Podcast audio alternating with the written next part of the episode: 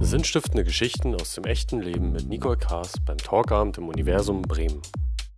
Gut, wow, einmal durchatmen und dann geht es auch schon weiter, denn mein nächster Gast ist ein Mann, der, glaube ich, soweit ich das jetzt verstanden habe, sich von nichts und niemanden von seinem Leben abhalten lässt und ja, so schon einiges in Bewegung gebracht hat. Und ich freue mich ganz, ganz doll auf Florian Sitzmann. Magst du zu mir kommen? Ja, ja.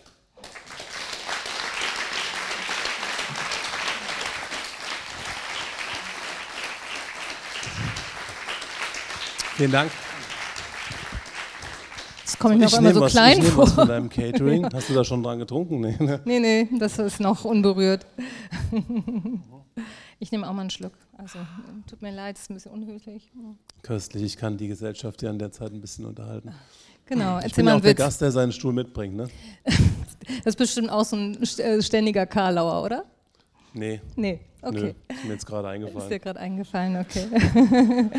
ähm, aber was ich dich noch fragen wollte, ist zu der Musik. Wir haben jetzt ja schon zweimal hier schöne Musik gehört. Das ist, glaube ich, ein Thema, was dich auch sehr berührt. Ne? Die Musik hat in deinem Leben, glaube ich, auch schon eine große Rolle gespielt. Ja, durchaus. Also ich spiele auch schon seit vielen, vielen Jahren Gitarre. Allerdings habe ich mich noch nicht getraut, öffentlich zu singen. Ähm, Hättest du das vorher gesagt, hätten wir noch was arrangieren können. Ja, ich bin auch nicht bescheuert. Ja, also ich, äh, ich spiele auch schon seit 27 Jahren Gitarre und ähm, ich habe auch mal in ganz, ganz jungen Jahren äh, ein Lied geschrieben, bei dem ich sogar noch weiß, wie es heißt. Das hieß nämlich äh, Vögelchen oder sowas. Ja. Also es äh, ja, hat ein bisschen was Poetisches. Ähm, ich habe dem Jochen aber vorhin auch schon gesagt, also ich äh, nutze die Musik natürlich für mich immer, um mich zu entspannen und mal was ganz anderes zu denken. Ähm, ja, und einen Tag ohne Musik gibt es für mich ohnehin gar nicht. Also es hat natürlich immer viel mit Gefühl zu tun und auch mit Abschalten und Nachdenken und, und in deinem Fall natürlich auch mit Mitteilen. Ja. Also es ist schon was Tolles, wenn man sich auch traut, äh, das öffentlich zu machen. Und also ich glaube, ich, äh, ich würde tausend Tote sterben, wenn ich mich auf die Fußgängerzone stelle oder in die Fußgängerzone stelle und irgendwas spielen sollte. Das ist viel einfacher für mich zu reden vor vielen Menschen. Deswegen mache ich das auch schon seit Jahren. Ja, schön, dass du es jetzt auch hier mhm. machst. Ähm, du bist ja sozusagen, oder ich glaube, beruflich hast du ja auch schon einige Sachen gemacht, aber inzwischen bist du hauptberuflich eher so Inspirator, wie wir festgestellt haben, und Autor und ja, erzählst einfach vielen Menschen auch über deinen Lebensweg und das, was dich ausmacht, was dich stark macht. Und unter anderem gehst du ja auch in Schulen und zu Kindern hin. Und was, was, was ist denn, wie reagieren die Kinder eigentlich, wenn du da sozusagen mit deiner ganzen Kraft und Lebensfreude reingerauscht kommst? Also die, das Publikum Kinder ist äh, für mich was ganz Besonderes und sehr Wertvolles, weil ähm, die Kinder, jetzt gerade wenn es um das Thema Inklusion geht, Leben mit Behinderung und so weiter, ja doch noch so sehr unbeschriebene Blätter sind. Ich sage immer, das sind so Festplatten, auf die man noch richtig gute Sachen drauf spielen kann. Und ähm, ich freue mich dann immer, wenn die mich einladen, weil ich äh, versuche das natürlich auch immer ja, kind- oder jugendlich gerecht zu machen. Ähm, es ist sehr locker, es ist immer witzig. Das sind meine Veranstaltungen ohnehin. Also Humor darf nicht fehlen. Das ist auch eine Sache, die mir äh, bestimmt bis hierher geholfen hat in all den Jahren. Und ähm, ja, also mit Kindern kann man immer sehr offen und direkt reden. Sie stellen einem auch hin und wieder sehr offene und direkte Fragen. Zum Beispiel? Nehmen da kein Blatt von dem Mund. ja, es kommt jetzt darauf an, in welche Altersgruppe ich mich bewege. Also mhm. ähm, ich habe ja, ich habe drei Kinder. Wolltest du das eigentlich auch noch erzählen? Oder? Du, wir können ganz frei durchsurfen. Ja. Das ist alles also, gut. Also wir haben uns ja jetzt nicht abgesprochen. Ja. Ich, äh, ich plaudere einfach munter vor mich hin. Ähm, ich habe ja drei Kinder, äh, bin auch zum zweiten Mal sehr erfolgreich verheiratet und auch glücklich. Ach, du bist sogar noch äh, zum zweiten Mal verheiratet, das ja? wusste ich nicht. Was dachtest du denn? Ich dachte wild, wilde Ehe. Nein. Ach so, wilde nein, Ehe? Nein, nein, ich dachte nein, wilde nein, Ehe. Das, war, das ist es nicht, nee. Okay. Ähm, jetzt habe ich meinen Faden verloren. Was äh, wollte ich dass sagen? Du hast Kinder. Also, mit den Kindern, wir waren bei den, den Kindern. Kindern. Ja, genau. Ähm, und die Frage. Die Älteste ist jetzt fast zehn Jahre alt und als die im Kindergartenalter war, äh, habe ich die natürlich auch hin und wieder in den Kindergarten gebracht. Und in der Anfangszeit, in dieser sogenannten Eingewöhnungszeit, äh, kam ich dann morgens in die Gruppe. Äh, eine Traube von Kindern baute sich vor mir auf. Ja, und es war sechs Wochen lang jeden Tag der gleiche kleine Junge, nämlich der Nils, der immer nach vorne kam und mich sechs Wochen lang gefragt hat, wo sind eigentlich deine Beine? Immer wieder? Ja. Immer wieder. Und hast ja. du jeden Tag was Neues gesagt, oder? nee, ich habe mir nicht unendlich Geschichten einfallen lassen, sondern ich habe ihm immer wieder gesagt, weißt du was, Nils, ich Ich habe dir doch erzählt, ich hatte einen äh, Verkehrsunfall, ich bin da unter einen Laster geflogen, der ist da drüber gefahren, da musste man die abnehmen, weil die so kaputt waren. Dann hatte der sich schon mal auf die Knie gesetzt, um zu gucken, ob die nicht unter dem Stuhl sind. Ja. Ach, der dachte, das wäre so ein Trick. Ja, ja, ich sitze da drauf. Ja, du steh doch mal auf. Und ich sage, ich kann nicht aufstehen, das funktioniert nicht mehr. Da ist hier unten ist einfach äh, Schluss, da ist finito. Und nach sechs Wochen, da habe ich einfach keinen Bock mehr gehabt. habe ich gesagt, Find, sechs was? Wochen ist ganz Hier schön neben lange. dir steht deine Kindergartenfreundin Emily, meine Tochter, und die kennt die Geschichte natürlich in- und auswendig. Wenn du jetzt noch was wissen willst, dann frag sie. Frag meine Das hat Pressesprecherin. ganz gut funktioniert, genau. Und ähm, ja, also das sind verschiedene Fragen, die da kommen. Wie gehst du schlafen? Wie, wie, wie gehst du ins Bett und wie setzt du dich ins Auto? Wie funktioniert das Autofahren überhaupt? Also es ist eigentlich alles, was sich auch Erwachsene denken, ganz oft. Nur die fragen nicht so direkt und offen, wie Kinder das tun. Und Besoffene. Das sind ja die Bes- zwei Gruppen, die am ehrlichsten sind. Ja, Ja, genau. genau. Und das hast du eben schon gesagt, so, also ich sag mal, der Kontakt mit Erwachsenen, was erlebst du da? Ist das eher klemmig oder irgendwie so? Ja, das sind verschiedene Begegnungen, muss ich sagen. Also ich sitze jetzt schon 25 Jahre im Rollstuhl. Ähm, ach, guck mal, da oben die zwei Verliebten, ist das nicht schön? oh, die Sorry. Habe ich vorhin auch muss schon euch- gesehen. Ich, ihr seid mir gerade so ins Auge gefallen. Da will ich da eigentlich gleich nach Hause fahren. Du also, Halt, Moment, ihr hört jetzt Also- auf, du ja, bleibst sorry, hier. ist okay. Eine Nacht bleibe ich, das habe ich ja versprochen. Okay, alles klar. Naja, okay. Ähm, ja, was, was habe ich jetzt eben erzählt? Also, ihr habt mich total durcheinander gebracht hier. Mensch, Kerl. Also, Ähm, wo waren wir? Was, aber zugehört hat er Autofahren, noch, ne? genau. Also, er schenkt dir nicht seine ganze Aufmerksamkeit beim Küssen, du. Das muss man auch mal festhalten. Die Erwachsenen und die Klemmigkeit. Genau, das sind, äh, das sind verschiedene Begegnungen. Genau, ich habe gesagt, 25 Jahre sitze ich jetzt im Rollstuhl. Ähm, in den 25 Jahren hat sich äh, in Deutschland einiges verändert, was unsere Gesellschaft angeht, wenn es ums Thema Behinderung und, oder Inklusion geht. Darüber redet ja jeder. Äh, jeder versucht Inzwischen ja, äh, ne? durchzuführen und zu, zu machen und ähm, ganz oft funktioniert es auch. Ähm, manchmal funktioniert es aber auch noch nicht. Ja, das sehe ich dann immer, wenn ich auch in unseren Nachbarländern zu Gast bin. Ich bin zum Beispiel äh, jetzt schon zweimal in Österreich gewesen, habe da auch äh, Vorträge gehalten, habe da aus meinen Büchern gelesen. Und ähm, die Menschen gehen da, vielleicht hat es auch was mit der Landesgröße zu tun, ich weiß es nicht, ähm, aber ganz anders mit Behinderung um. Also da ist jemand, der, der im Rollstuhl sitzt und äh, quasi sein Leben äh, so äh, gestaltet, wie ich das tue. Und äh, da gehört nun mal einfach alles dazu. Also es gibt jetzt nichts, was mir einfällt, was ich nicht könnte, außer Treppen steigen, das ist schlecht. Aber ähm, da, da bist du eigentlich, also für die bist du da eigentlich ein Superstar, sage ich jetzt mal. Ja.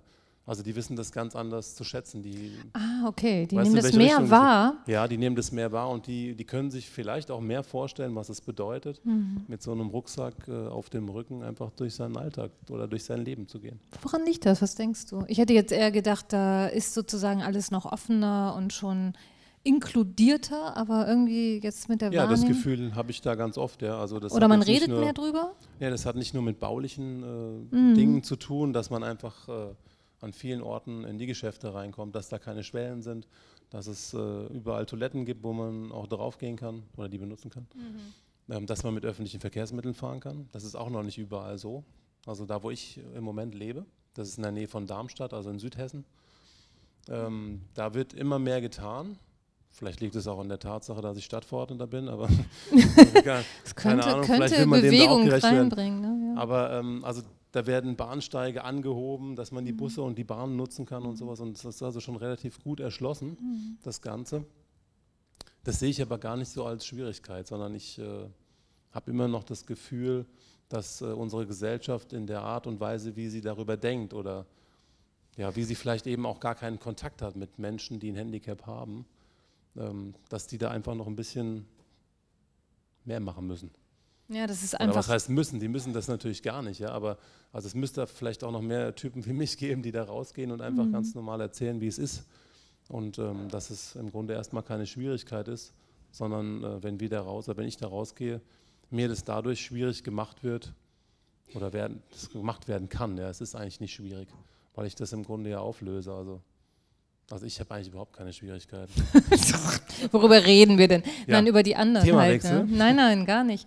Weil äh, ich glaube, diese Berührungsängste, also ich habe es nur erlebt bei mir selber und dann bei meiner Tochter, die immer in inklusiven Einrichtungen, Kindergärten war, pf, die ist da total locker gewesen. Aber es ist ja diese Berührung miteinander zu haben. Ne? Also in, im Sinne von. Ja, und diese Lockerheit, die kann aber auch nicht jeder ähm, ertragen oder wie soll ich das sagen? Also mit der kann vielleicht auch nicht jeder umgehen, ähm, der ein Handicap hat und im Rollstuhl sitzt, aus verschiedenen Gründen.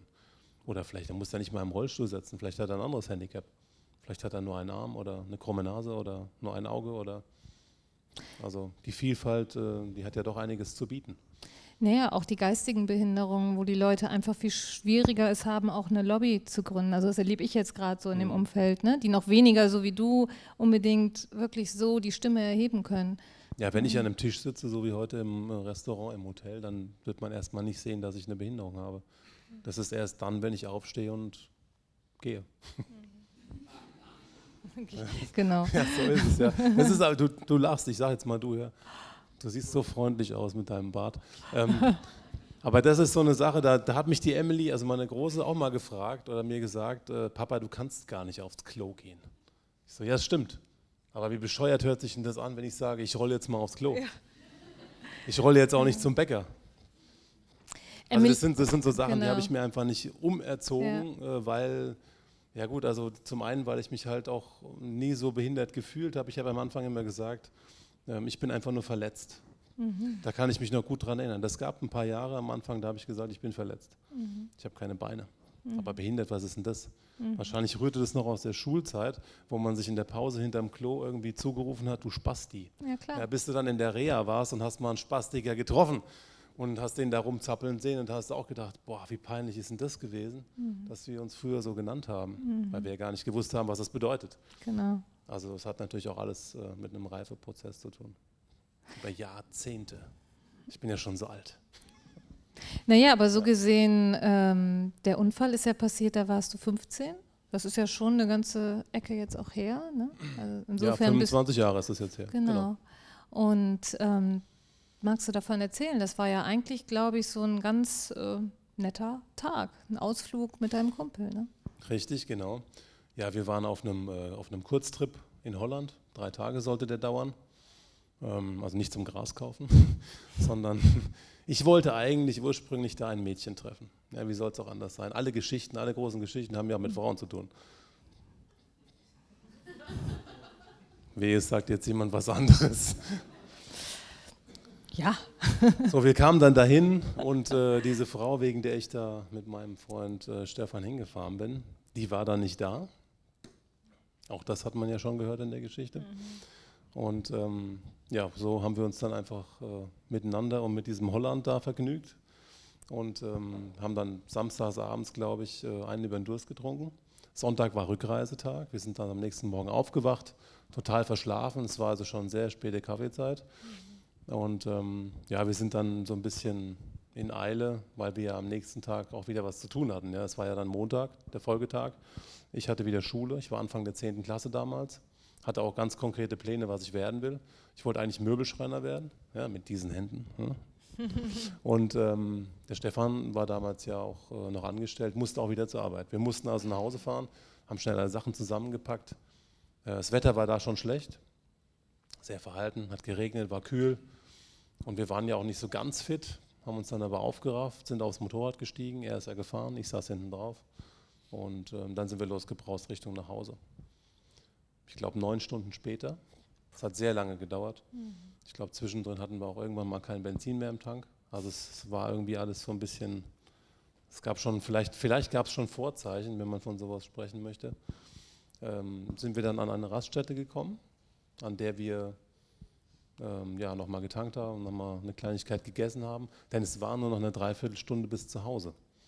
Und das ist auch so ein Klassiker. Ja, wir fahren mal eben noch um die Ecke.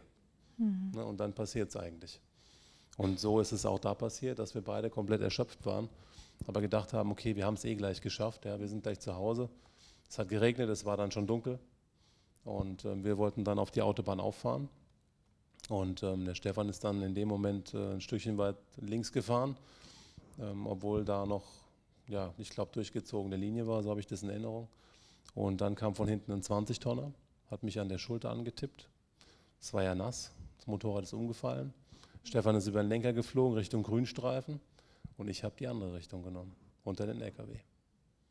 Und der ist mir dann einmal über die Oberschenkel gefahren und über das halbe Becken und da lag ich dann. Das war der 31.08.1992. Das ist also jetzt gerade gewesen. Ähm, ja gut, dann, dann, lag ich da eine Dreiviertelstunde, bis dann äh, der Krankenwagen kam, der sich auch erst verfahren hatte. Das war auch ein bisschen blöd, der kam erst auf der anderen Seite der Autobahn an uns vorbeigerauscht. bevor das dann hast du alles nächsten, mitbekommen? Nee, das hat man das mir hat man erzählt. dir erzählt. Ne? Ja, das hat man mir erzählt. Ja, ich war aber noch wach. Ich war 45 Minuten danach noch wach und lag da und wollte, wollte da gar nicht liegen. Ich wollte aufstehen. Aber der Stefan und auch der Mann, der den LKW gefahren hat, äh, kamen dann zu mir und äh, haben gesagt, nee, du musst liegen bleiben, du kannst nicht mehr aufstehen. Du musst jetzt hier warten, bis Hilfe kommt. Und ähm, ja gut, dann kam der Krankenwagen, ich bin dann da rein, das weiß ich auch noch. Und dann äh, wurde es erstmal schwarz. Dann passierte ähm, Folgendes. Ähm, ich war noch ungefähr zwei Stunden in diesem Rettungswagen auf der Autobahn. Das war damals äh, auch schon, also für die damalige Zeit war es hochmodern. Ähm, aber 25 Jahre in der Medizin sind natürlich ein Quantensprung. Und äh, so war das überhaupt, also es war ein großes Wunder, dass ich das überhaupt überlebt habe. Ähm, die Beine sind dann amputiert worden, allerdings nicht in dem Krankenwagen, sondern ähm, ja, in, der, in der Unfallklinik in der Nähe von Ludwigshafen, also in der Pfalz, in Oggersheim, da wo unser Helmut Kohl mal gewohnt hat. Möchtest du dazu was sagen? Oder? Nein. Auf gar keinen Fall. Ja, der liegt jetzt in Speyer. Und in der gleichen Nacht äh, nach der Amputation, weil einfach nichts mehr zu retten war, bin ich dann äh, nach Ludwigshafen ins Klinikum gekommen, mhm. weil es da einen Gefäßspezialisten gab. Ja, ich habe dann irgendwo im Bauchraum geblutet, keiner wusste, wie er das löst. Und dann musste ich da also nochmal verlegt werden, so labil wie ich war. Und dann, äh, ja, dann hat man da wild an mir rumoperiert, viele Stunden lang. Dann war das erstmal okay. So. Ähm, dann lag ich eine Woche im künstlichen Koma und bin am 7.9., das war jetzt auch eben erst, mhm. an meinem äh, 16. Geburtstag aufgewacht. Und äh, das war natürlich, na gut, also dass das kein tolles Geschenk war, das brauche ich ja keinem erklären. Ähm, es war, also aus heutiger Sicht war es, war es auch ein bisschen eine skurrile Situation dieses Aufwachens, weil mein Vater stand da, meine Mutter stand da und eine dritte Person, und das war, ich weiß gar nicht mehr, wie sie heißt, ähm, das war aber eine Psychologin, die dieses ganze Aufwachen begleiten sollte. Ja, dass der Junge äh, zwar heult, aber nicht gleich in ein ganz, ganz tiefes Loch fällt, ich weiß es nicht genau.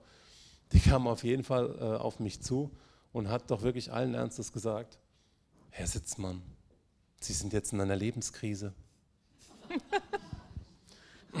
ja, hör dir das mal an mit 16, da kriegst du ja Plack. Also, das war schwierig. Ich hatte keine Kraft. Ich lag da, ja, total abgemagert, äh, also Muskeln abgebaut. Aber das war der Moment, wo, wo du auch schon wusstest, was los ist. Mhm. Ich glaube, das hat dir ja dein Vater dann. Mein Vater gesagt, hat mir ne? das gesagt, ja. Die haben mich erst mal ein paar Fragen gefragt, um äh, herauszubekommen, ob ich äh, noch der Flo bin, der ich vorher war. Mhm. Weil wegen dem großen Blutverlust wusste man das ja auch gar nicht, ob da nicht irgendwie am Gehirn was hängen geblieben ist. Mhm. Manche Leute behaupten, da ist was hängen geblieben. Aber, Aber nur das Gutes. Macht nichts, ja. Das ist mein roter Faden, das ist kein Problem. Das passt alles. Mhm. Ähm, ja, das war einfach, äh, da begann eine sehr, sehr anstrengende und schwierige Zeit. Mhm. Ja, die war auch durchzogen von Schmerzen und äh, auch von der Tatsache, nicht zu wissen, ob man am nächsten Tag überhaupt wieder aufwacht. Ja. Also ich bin abends immer mittels eines Schlafcocktails äh, quasi nicht in die ewigen Jagdgründe geschickt worden, aber also zum Schlafen Kurz geschickt davor, worden. Ja. Mhm. Und ich wusste einfach nicht, ob ich am nächsten Tag wieder aufwache. Und das war, also das war eine sehr schwierige Situation für mich. Ähm, und im Grunde habe ich mich mit dem Thema Tod gar nicht beschäftigt, mhm. obwohl der sehr nah an, dem, an mir dran war. Ja. Ich mhm. war wach, ich konnte mich artikulieren, ich konnte auch mit den Krankenschwestern äh, schon die ersten Scherzchen machen, aber ich wusste nicht, ob ich am nächsten Tag noch aufwache. Und das war dir aber war bewusst in dem Moment? Ich, ich weiß es nicht, ob mir das so bewusst recht, war. Ich ne? glaube, es hat mich einfach nicht interessiert. Ja, oder ich, besser. Hatte, ich hatte ganz andere Pläne. Welche hattest du? Ja, raus. Raus. ganz schnell wieder raus aus der Klinik und äh, also ich konnte mir auch gar nicht vorstellen, wie das alles werden wird. Ja. Das ist auch klar. Ich hatte keine Vorstellung, äh, dass ich irgendwann mal Auto fahren kann. Ähm, das hatte, ist ein wichtiges Thema für dich, ne? Das ist ein, ja, das ist eigentlich ein Kernthema. das kommt gleich nach meiner Frau. Das ist gut, die Reihenfolge. Ist ja, schon mal gut. Ich habe kurz überlegt, aber es ist so. nee, nee. Müssen schon ehrlich bleiben. Nein, aber es ist schon eine ja. echte Leidenschaft, ne? Also diese ja, ist, in Bewegung sein, stimmt, Autos, also Fahrzeuge, ne? Ja, ich bin auch also von Hause aus eher so ein unruhiger Geist, muss mhm. ich sagen. Also ständig in Action und so und will viel Neues sehen und erleben und deswegen habe ich dann irgendwann auch äh, ja, in großen Teilen die Welt bereist, allerdings dann im Rollstuhl schon und ähm, habe mich da auch ja, die Jahre danach immer wieder ins kalte Wasser geworfen. Mhm. Also, aber das war genau richtig so. Das war mein Weg. Ich hatte, ich hatte schon einen Plan. Ja. Ich wollte einfach auch die schönen Dinge des Lebens, die ich vorher erlebt hatte, obwohl ich so jung war, äh, die wollte ich wieder aufleben lassen. Ich habe nicht gewusst, wie das funktioniert, aber ich habe gewusst, dass es funktioniert. Irgendwann klappt es. Also dein Leben zurückerobern, so irgendwie? Oder? Ja, so könnte man das vielleicht zusammenfassen, ja und äh, natürlich auch Facetten darin entdecken, die ich vorher gar nicht kannte. Du warst ja auch noch jung. Ich war, Verdammt, ich war, ne? ich war noch sehr jung, ja. ja. Aber ich war schon ganz schön groß. Zwei Meter und vier. vier. Ja, genau. Ja, ich bin ja im Sitz immer jetzt noch, noch Ja, ich bin noch der Größe. Das passt alles. Deswegen wollte ich mich auch nicht auf den Sessel setzen. Verstehe. okay. Ja, und da war ja echt dann, also was du so beschrieben hast, da kam ja noch die Reha und alles. Ähm ja, das war auch ein sehr dunkles Kapitel meiner Rollstuhlkarriere, muss ich sagen, genau. weil ähm, diese Reha-Klinik, die war für mich ähm, eigentlich wie ein Ghetto.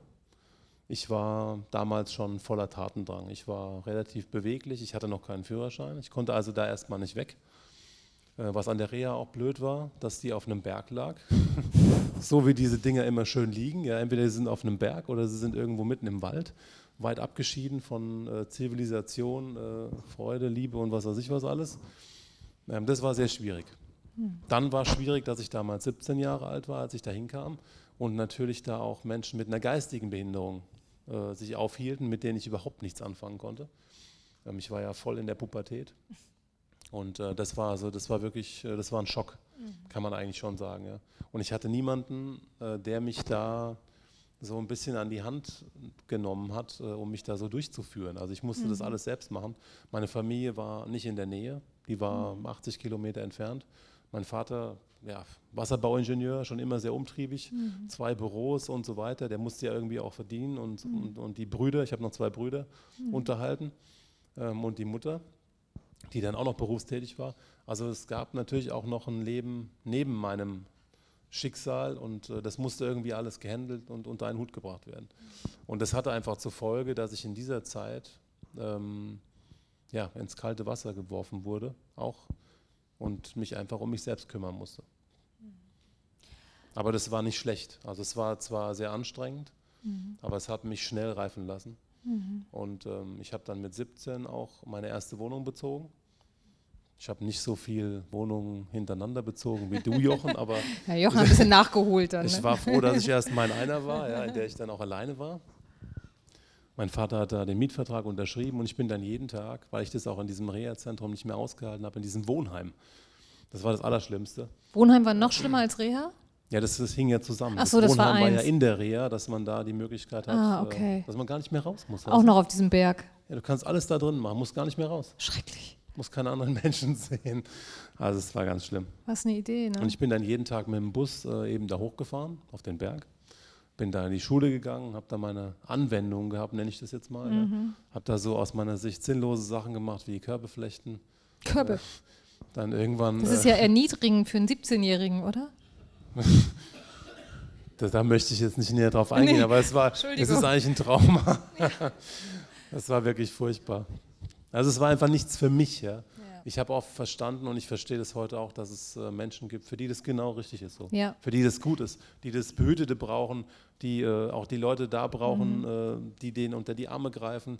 Da gibt es andere Möglichkeiten und so weiter. Für mich war es aber nichts. Mhm. Ja, ich wollte da raus und ich wollte, ich wollte einfach Vollgas Ins geben. Leben halt. Ne? Ja, genau, da wo es halt einfach passiert. Mhm. Und das mhm. war eben nicht da drin.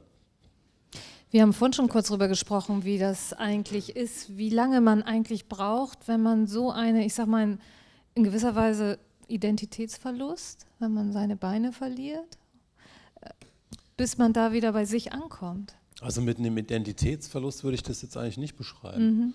weil ich war ja immer noch der Flo, der ich vorher war. Ich hatte einfach Okay. nur keine Beine mehr. Ja, war das so?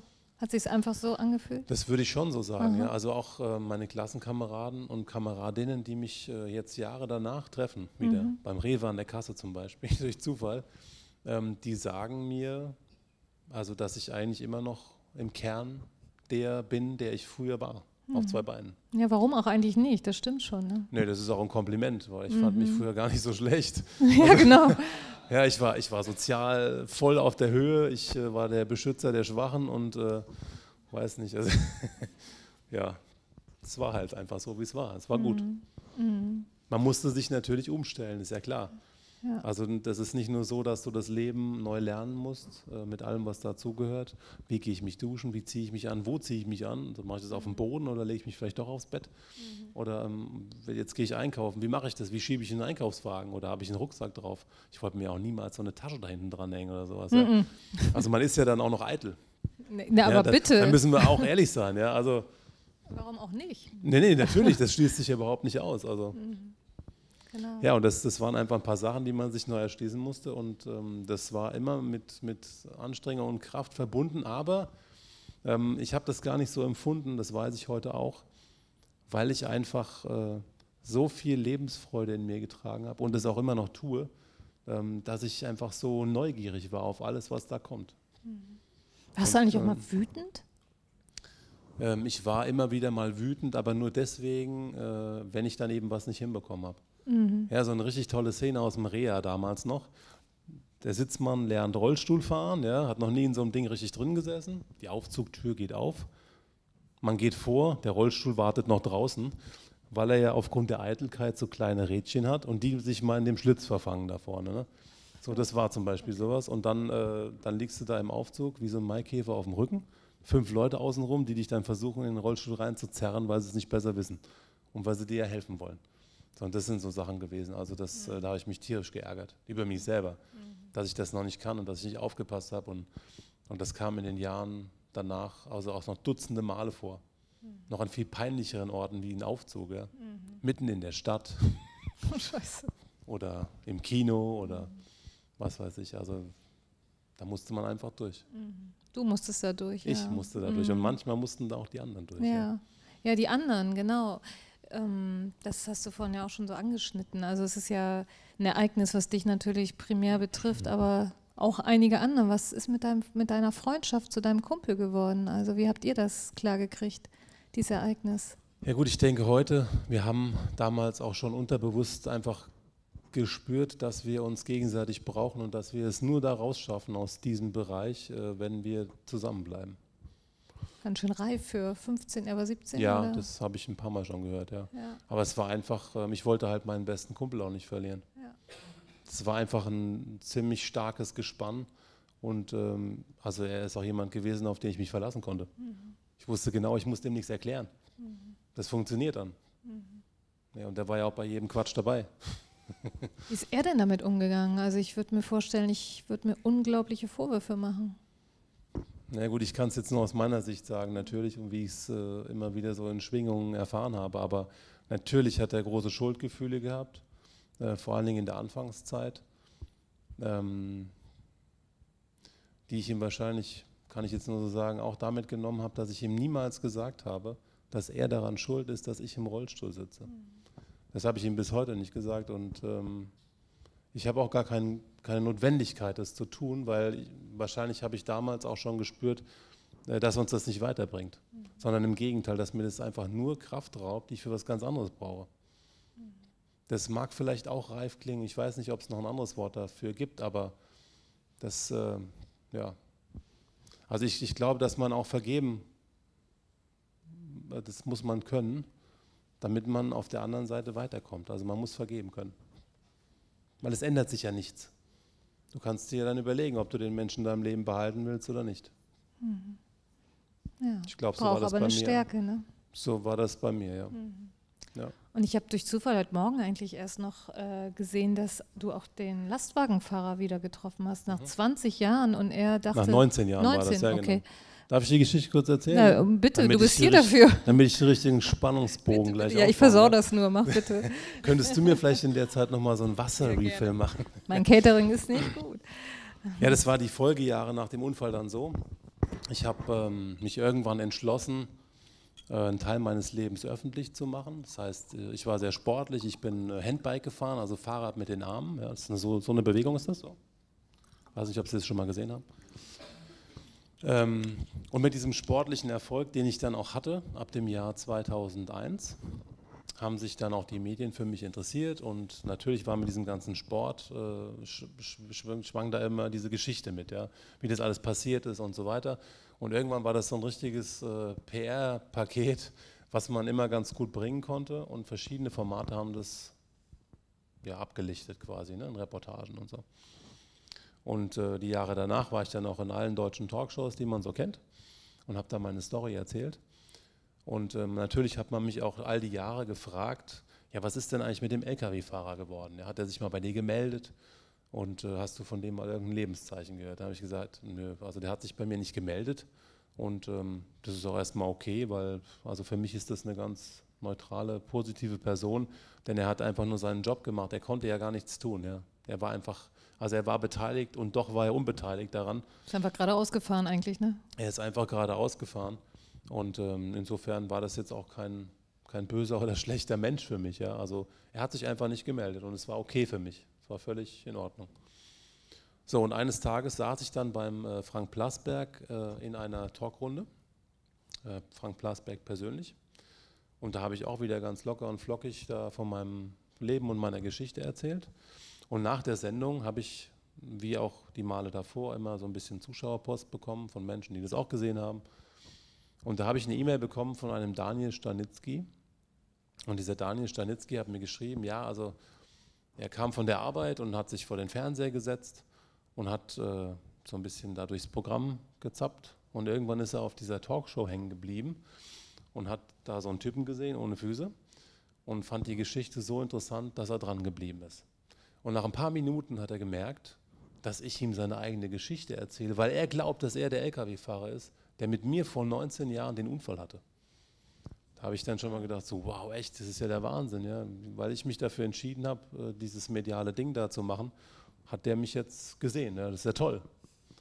Wollte ich schon meine Mutter anrufen, meine beste Freundin. Ähm, dann habe ich aber den zweiten Absatz noch gelesen und dann habe ich auch, wie mein Freund äh, Rick Kevenien immer sagt, Hautgänse gehabt. Dann Hautgänse. Und äh, weil da stand nämlich dann drin, dass er gar nicht weiß, ob er jetzt äh, lachen oder ob weinen soll, weil er jetzt 19 Jahre nämlich gedacht hat, dass ich gar nicht mehr lebe. Das fand ich dann auch erstmal wirklich hart. Also das ist eine wahnsinnige Geschichte gewesen. Ich habe ihm dann sofort zurückgeschrieben und habe äh, ihn gefragt, wie das denn überhaupt dazu kommen konnte, dass er geglaubt hat, dass ich äh, gestorben bin. Und dann hat er mir zurückgeschrieben, äh, dass er also mehrere Wochen nach dem Unfall ähm, sich erkundigt hat in der Abteilung seiner Firma, also seiner Spedition, was denn jetzt aus dem jungen Mann geworden ist, mit dem er da den Unfall hatte. Und am Anfang, und das entsprach ja auch der Tatsache, hat, haben die natürlich immer gesagt, äh, naja, also da sieht es nicht so gut aus, so wie das aussieht, schafft er das wohl nicht. Das war ja auch so. Und das hat er jede Woche, ist er da hingegangen, hat einmal in der Woche gefragt, was ist denn jetzt mit dem jungen Mann und was ist denn mit dem? Und irgendwann ist er da hingegangen nach der Arbeit und irgendjemand, von dem man heute nicht mehr weiß, wer es war, hat dann gesagt, der ist gestorben. Und mit der Information ist er dann nach Hause gegangen, ist dann in ein ganz, ganz tiefes Loch gefallen. Und ähm, ja, das, also diese eine Aussage hat sein Leben quasi maßgeblich in eine ganz andere, für ihn sehr schlechte Richtung katapultiert. Und so hat er dann 19 Jahre lang gelebt. Mit dem Glauben, dass er jemanden überfahren hat, der dann gestorben ist. Boah. So, das ist erstmal hart, ja. Und dann habe ich, äh, dann habe ich, wir haben uns dann auch getroffen. Allerdings nicht einfach nur getroffen, sondern ich habe dann irgendwann gedacht, so Mensch, das ist eigentlich, also das ist eigentlich der Filmstoff, den äh, so ein Format wie 37 Grad braucht. Und äh, da ich äh, ganz gute Kontakte habe in verschiedene Redaktionen, habe ich auch da jemanden angerufen, den ich schon lange kannte und habe gesagt, pass auf, ich erzähle dir jetzt mal was. Und wenn du mir jetzt nicht gleich sagst, dass du daraus einen Film machen willst, dann rufe ich dich nie wieder an. Und ähm, drei Monate später war das dann soweit. Die hatten sich entschlossen, das zu produzieren. Und dann gab es eine 37-Grad-Folge, die nur damit zu tun hatte, äh, der halbe Mann trifft den Brummifahrer quasi. Das war die Bild-Zeitungsüberschrift. Ja. Das ja. ZDF hat es natürlich ein bisschen intellektueller gestaltet. Aber Komisch. ja, ja. Aber es, und für diesen Film haben wir uns dann auch das erste Mal nach 19 Jahren wieder getroffen. Ja. Das ähm, war auch nicht chauvinistisch oder sowas. Ich wusste, dass es äh, sehr behutsam behandelt wird und nur deswegen ähm, habe ich gesagt, okay, wir können das so machen. Ah, das ist doch eine Lokalrunde, wenn hier ein Handy klingelt, oder? Machen wir eine Pause auch noch, oder? Da draußen gibt es doch eine Bar. ja, okay. Genau. ja, und dann kam es dazu, dass wir diesen Film gedreht haben. Ähm, wir waren dann im Rheingau und äh, da haben wir uns auf einem Schloss getroffen. Und da haben wir uns wieder gesehen, ja. Nach 19 Jahren. War, war eine schöne Begegnung. Für mich war es, äh, also ich will jetzt nicht sagen, kein Problem, aber also für mich war es ein sehr freudiges Ereignis. Mhm. Und für ihn war es natürlich ein Wechselbad der mhm. Gefühle par Alles. excellence. Also mhm. pff, in seiner Haut äh, wollte ich auch nicht stecken. Mhm. Aber an dieser Stelle kann ich auch sagen, ich will in überhaupt gar keiner anderen Haut stecken als in meiner. Also ich wollte noch nie mit irgendjemandem tauschen. Und wenn man mich fragen würde oder wenn man mir sagen würde, ich hätte einen Wunsch frei, dann wäre es nicht, dass ich meine Beine wieder hätte. Ganz bestimmt nicht. Dafür lebe ich einfach schon viel zu lange so und habe mein Leben um mich herum so gestaltet. Mit drei wundervollen Kindern, einer Frau, die ich liebe, für die ich auch einen Song schreiben könnte. Wenn ich schreiben könnte. Ich habe nur Bücher geschrieben, keine Lieder.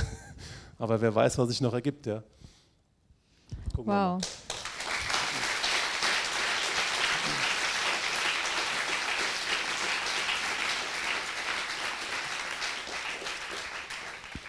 Ja, ich hätte jetzt noch so 23,5 Fragen, aber ich glaube. Ja, dann, dann streich die doch mal zusammen auf, genau. auf ein paar wenige. Nee, nee, wir kommen jetzt zum Ende und ich glaube, die eine Frage, die mir noch so ein bisschen nachhängt, ist, wie bewertest du das? Ich meine, mit diesem skurrilen Nachnamen, der Sitzmann, und das, was dir da widerfahren ist und das, was du heute machst, dass du andere Menschen ermutigst und. Äh also, das ist ziemlich einfach erklärt. Ich, ähm, ich lebe eigentlich so, wie der Jochen auch lebt. Ich, äh, ich lebe oder versuche auch sehr christlich zu leben. Ich glaube auch an meinen Gott, äh, mit dem ich in der Anfangszeit auch einige Dialoge hatte. Nur für mich selbst, aber die waren da. Und ich hatte nach dem Unfall, und das ist für mich ähm, was ganz Wichtiges, bis heute auch geblieben, ich habe äh, sowas, was ich Gottvertrauen nenne. Und ähm, ja gut, ich glaube grundsätzlich nicht an Zufälle. Ich glaube an das Schicksal und ähm, ich glaube einfach, dass das meine Bestimmung ist. Und das ist auch der Grund, warum ich jeden Tag aufwache und so fröhlich äh, und, und kraftgeladen bin, da rauszugehen, weil ich einfach das machen darf, was ich am besten kann. Und das wow. ist vielleicht auch andere mitzunehmen. Ich bin sicher.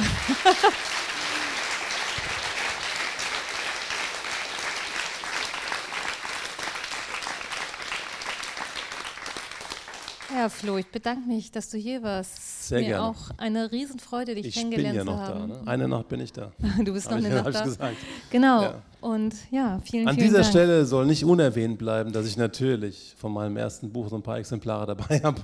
Und wenn jemand noch Geburtstagsgeschenke gekommen, oder vorzeitige Weihnachtsgeschenke braucht, ich schreibe da auch gerne was rein. Die liegen da draußen auf dem Tisch und äh, ja. Genau. Wenn noch irgendeine Frage offen ist im Publikum, ich äh, bin da auch gerne bereit, eine vernünftige Antwort drauf zu geben. Ich bin also bestimmt noch so lange da, bis Sie alle nach Hause gegangen sind. Das ist doch ein Wort, oder? Vielen herzlichen Dank.